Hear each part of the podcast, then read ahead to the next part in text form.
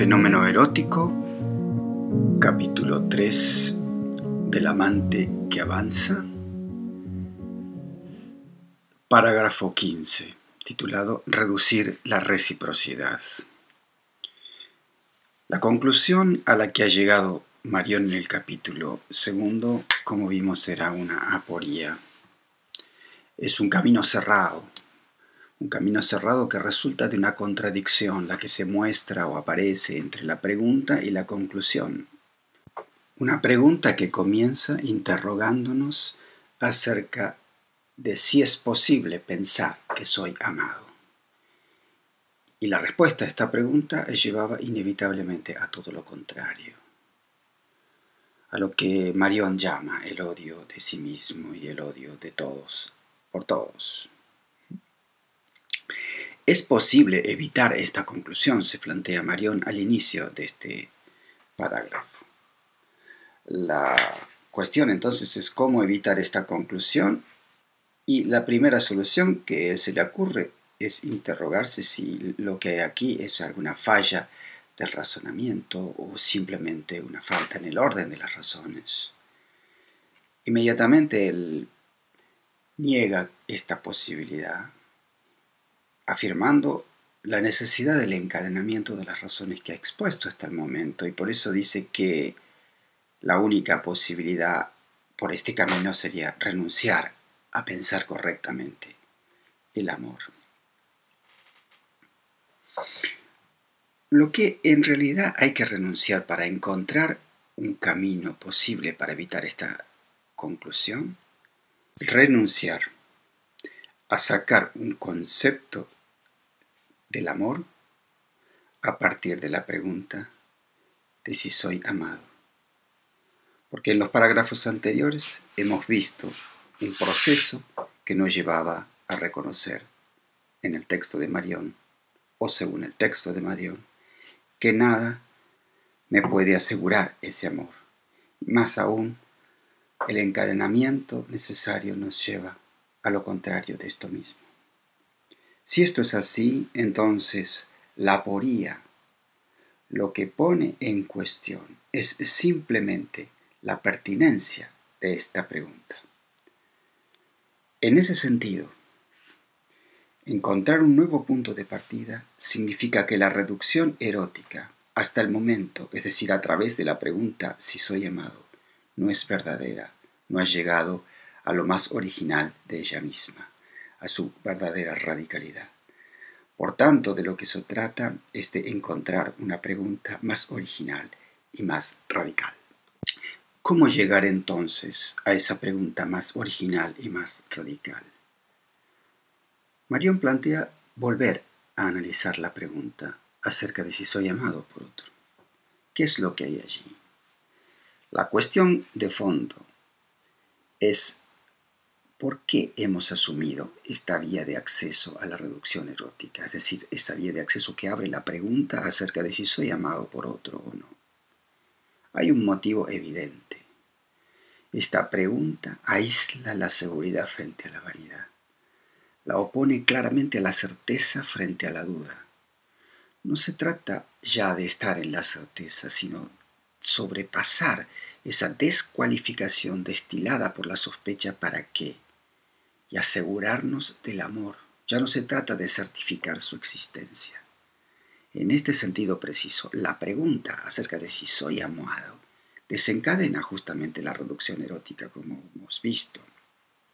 Por tanto, la instancia del amor no se desprende aún, o no se destaca, o no se deja ver, sino bajo un ángulo muy cerrado, una perspectiva muy cerrada. No porque se trate de mí, porque siempre el punto de apoyo del ego es necesario. La dificultad proviene más bien de lo que el ego permite o no permite entrever de la reducción erótica. En efecto, eh, bajo la mirada del ego, el amor no interviene más que indirectamente o, negativamente, siguiendo la búsqueda de una seguridad frente a esa amenaza que es la vanidad. esa amenaza que se despierta a nuestros ojos ante la pregunta, ¿para qué? El para qué de nosotros y de todas las cosas. Entonces el amor aquí no juega más que como un correlato hipotético, inalcanzable, de mi falta de seguridad frente a la amenaza de esta pregunta, ¿para qué? ¿Cuál es la conclusión de esto? ¿O qué es lo que esto implica detrás? Que la reducción erótica permanece parcial. Y el amor entonces aquí no aparece más que por defecto. La seguridad surge de la reducción erótica, pero no la cumple a fondo, puesto que ella le falta al ego. Entonces este ego que carece de seguridad no descubre el amor sino como una penuria. Es decir, que no se arriesga a la reducción erótica más que bajo la amenaza de la vanidad, es decir, con el miedo, con el pánico de la carencia. ¿Y carecer de qué?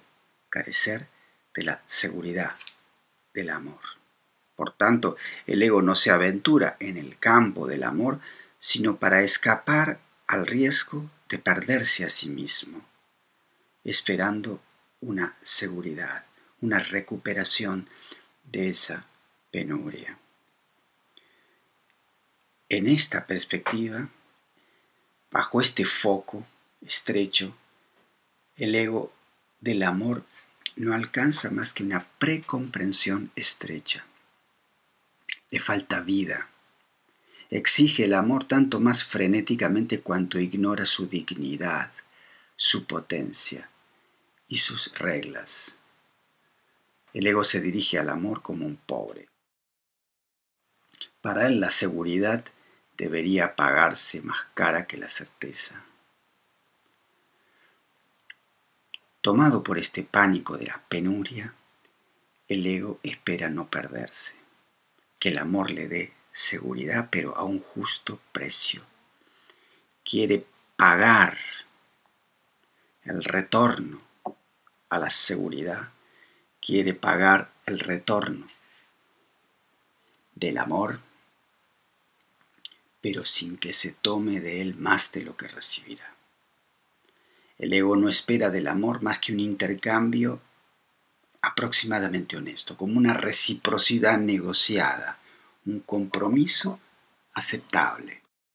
A este planteo Marión propone responder que en el amor la reciprocidad no tiene nada que hacer, puesto que la reciprocidad solo conviene, solo le corresponde al intercambio, a la economía del intercambio y su cálculo.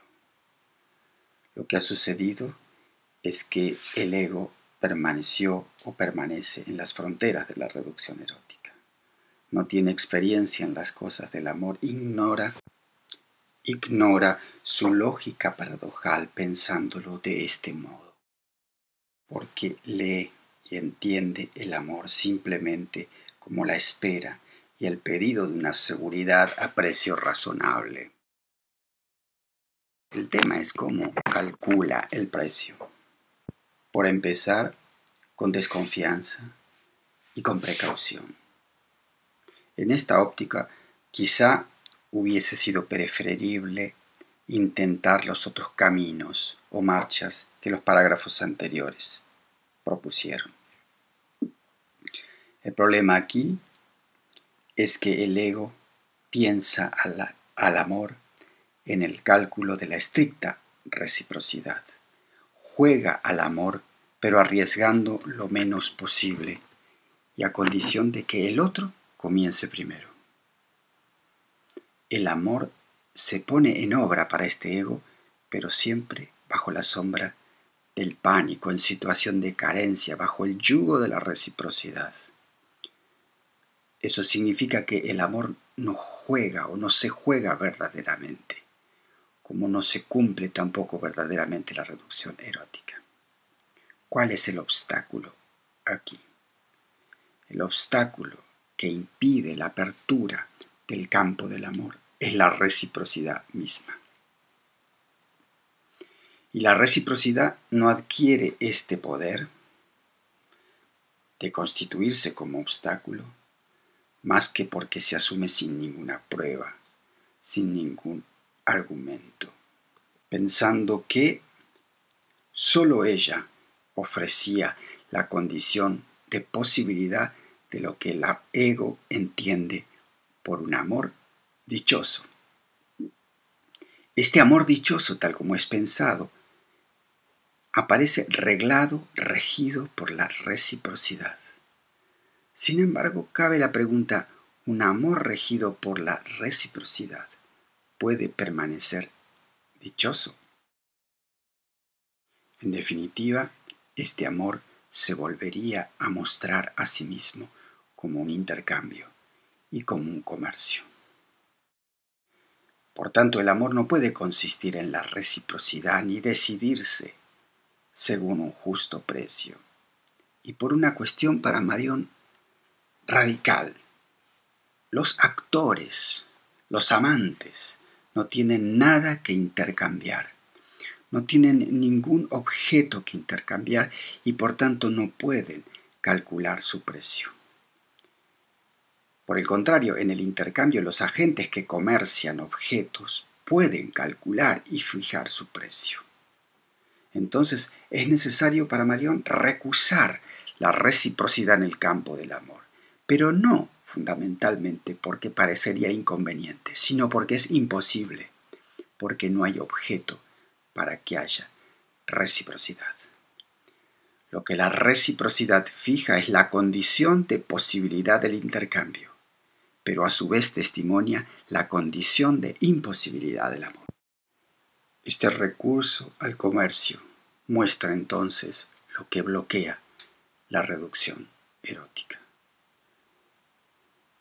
En esa pregunta acerca de si soy amado, se evoca un amor que permanece prisionero de la ley de la reciprocidad. En ese estadio, amar significa, en primer lugar, ser amado. Y para Marión, esto reenvía aún al ser. Por tanto, al ser en su función metafísica de primera instancia y de primer horizonte. Nuevamente el ser es quien determina al amor, que no tiene otro rol más que asegurarnos contra la vanidad. El amor, para, en esta instancia, para Marión, sirve al ser. Le sirve al ser, pero no se exceptúa de él.